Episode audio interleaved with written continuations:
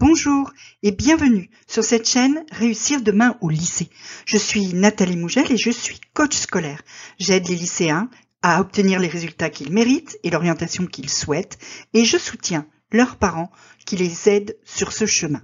Aujourd'hui, on va parler de cinq choses que font les personnes qui sont fortes mentalement. Alors la première question qu'on va se poser, c'est qu'est-ce que c'est être fort mentalement. Être fort mentalement, c'est essentiellement avoir la capacité de faire face à tout ce que la vie t'envoie, que ce soit bon ou mauvais, à toutes les épreuves que la vie peut t'envoyer, les épreuves positives, les épreuves négatives, il t'arrive un truc, c'est une circonstance, hein, il t'arrive, tu as un accident, tu te casses la jambe, ça c'est une circonstance. Après, il y a la façon dont tu y réagis. Et la façon dont tu y réagis va dépendre de ta force mentale. C'est celle qui va te donner la capacité de continuer à avancer, quoi qu'il arrive. Et par exemple, de continuer à vivre ta vie avec une jambe cassée, avec des opérations, avec euh, l'obligation de déménager quelque part. Les épreuves peuvent être des petites épreuves ou des grandes épreuves peu importe.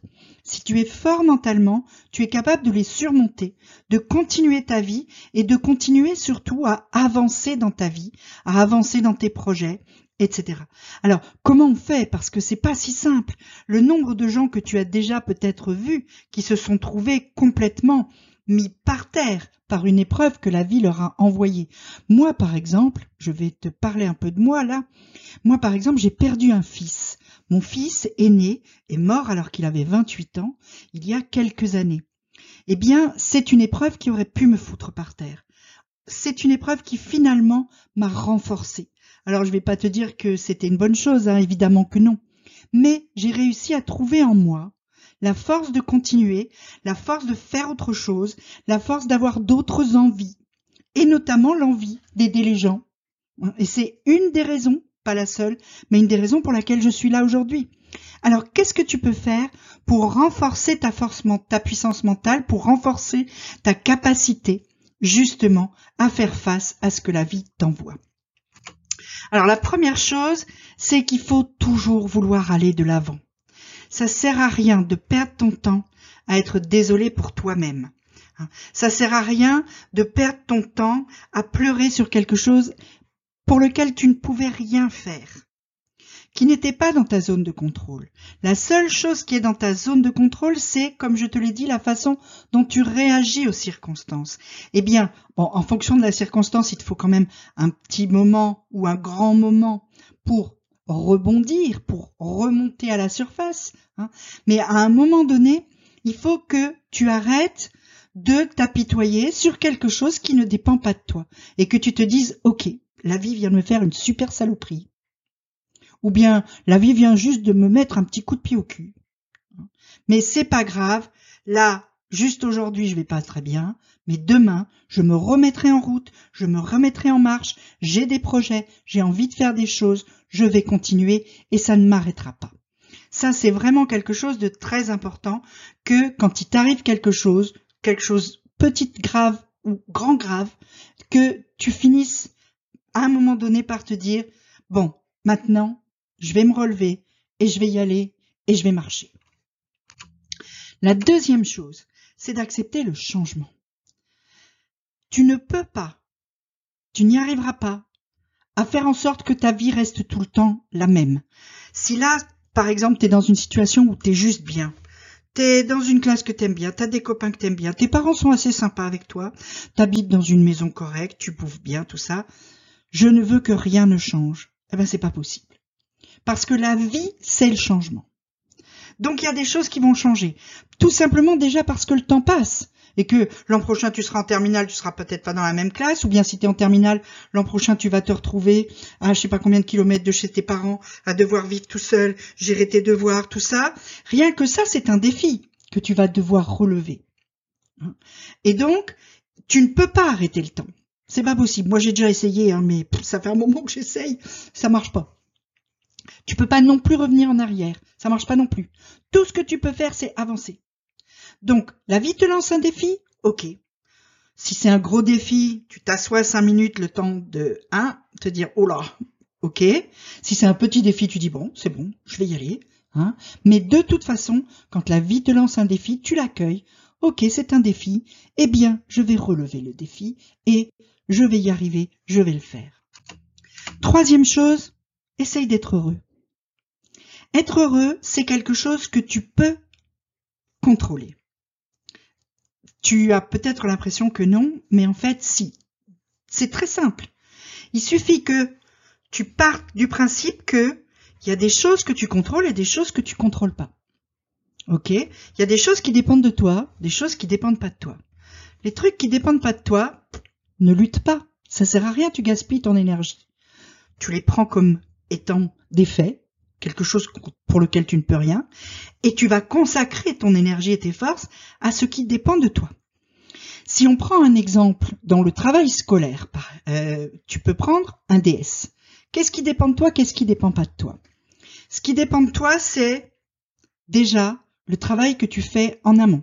Comment tu es en cours, comment tu révises, quels sont les outils que tu utilises, etc. Donc ton travail, ça, ça dépend de toi. Qu'est-ce qui dépend de toi aussi? La façon dont tu gères l'épreuve sur le moment. Est-ce que tu t'es quand même couché tôt la veille au lieu d'aller faire la fête parce que comme tu avais DS, il valait mieux que tu te couches tôt et que tu dormes bien? Est-ce que euh, pendant le devoir, tu arrives à être concentré? Tout ça, ça dépend de toi. Qu'est-ce qui ne dépend pas de toi? La note que tu vas avoir au bout.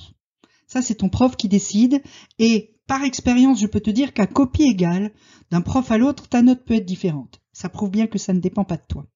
Qu'est-ce qui ne dépend pas de toi non plus? Le sujet sur lequel tu vas tomber. Ça, ça dépend pas de toi non plus. Donc ça, tu laisses tomber. Tu te focuses sur ton travail. Si tu as fait ce que tu avais à faire, eh ben c'est tout.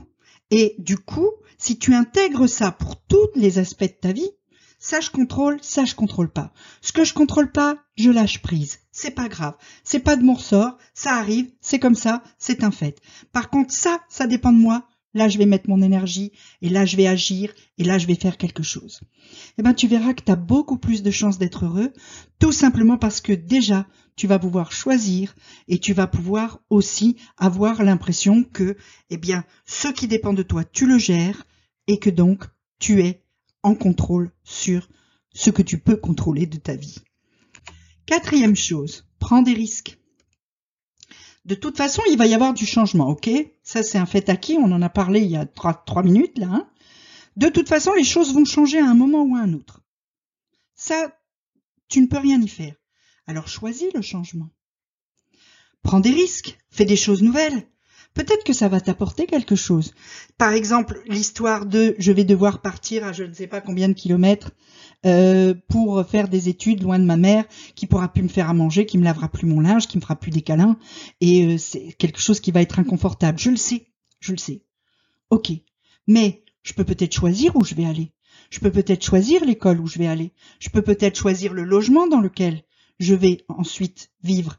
Je peux choisir la façon dont je vais gérer mon quotidien, ma bouffe, mon ménage, tout ça. Comment tu fais pour choisir dans quelle école tu vas aller? Eh ben, tu fais ce qu'il faut pour pouvoir y aller. Tu travailles, tu gères ton parcours sup, tu, etc. Tout ça, c'est dans ta zone de contrôle. Alors, plutôt que de dire oh, oh là là, quelle horreur après la terminale, je sais pas ce que je vais faire, mais oh, je vais devoir quitter ma maman, je vais devoir partir loin, je vais devoir vivre tout seul, ça va être horrible. Ben non, tu te dis ok, bien, je suis en terminale, il va falloir que je fasse autre chose l'année prochaine. Qu'est-ce que j'ai envie de faire? J'ai envie de faire ça. Je veux faire par exemple du droit, je veux être avocat. Ou je veux faire médecine parce que je veux être pédiatre. Ou je veux faire une école d'ingénieur parce que je veux euh, travailler dans l'écologie et euh, inventer des choses qui seront meilleures pour la planète. Et ben du coup, ben, si tu fais droit, si tu veux faire du droit, tu vas faire SP, GGSP, machin. Si tu veux faire euh, médecine, tu vas faire SP, des SP scientifiques pour ingénieur pareil. Et puis tu vas travailler. Puis dans ton parcours sup, tu vas bien gérer, tu vas demander les bonnes écoles. Et voilà tu gères ton changement. C'est vachement mieux que de se dire Oh, ça va changer, tu mets tes deux mains sur ta tête, hein, et t'attends que ça tombe. Ça marche pas comme ça. Cinquième chose, investis. Alors quand je dis investis, c'est pas dans les NFT, hein. toute façon, c'est en train de se casser la figure. Mais même, c'est pas non plus investir en achetant un appartement euh, pour le retaper et pour louer à des gens. Non, investis sur toi-même. Investis sur ton futur. Ça, c'est un investissement dont tu auras le retour toute ta vie. Qu'est-ce que ça veut dire investir sur soi-même? Ça veut dire apprendre des choses nouvelles, expérimenter, chercher les choses que tu aimes, chercher dans quoi tu es bon, faire les choses que tu aimes, demander à des gens de t'aider pour apprendre qui tu es, ce que tu veux, et ensuite apprendre comment tu peux être meilleur dans les choses que tu aimes, comment tu peux les faire plus souvent, comment tu peux les faire mieux, etc. Tout ça, c'est des choses qui vont ensuite contribuer à un bonheur à long terme dont tu vas pouvoir profiter. Et donc dont tu vas pouvoir profiter très longtemps. Et si tu as besoin d'aide, tu n'hésites pas. Il y a des gens qui sont là pour toi, comme moi, pour t'aider à réussir ton lycée. Mais il peut y avoir d'autres gens qui peuvent t'aider. N'hésite pas, demande de l'aide. Ça aussi, c'est investir sur soi. Ça aussi, c'est aujourd'hui mettre de l'énergie dans la personne que tu veux être plus tard. C'est ça, investir sur toi. Allez, si tu as des questions, tu peux me les mettre en commentaire, je te répondrai. Tu peux aussi, encore mieux, cliquer sur les liens en description pour t'abonner à mes mails et me suivre sur Instagram. Et puis enfin, petit abonnement, petit pouce bleu, petite cloche.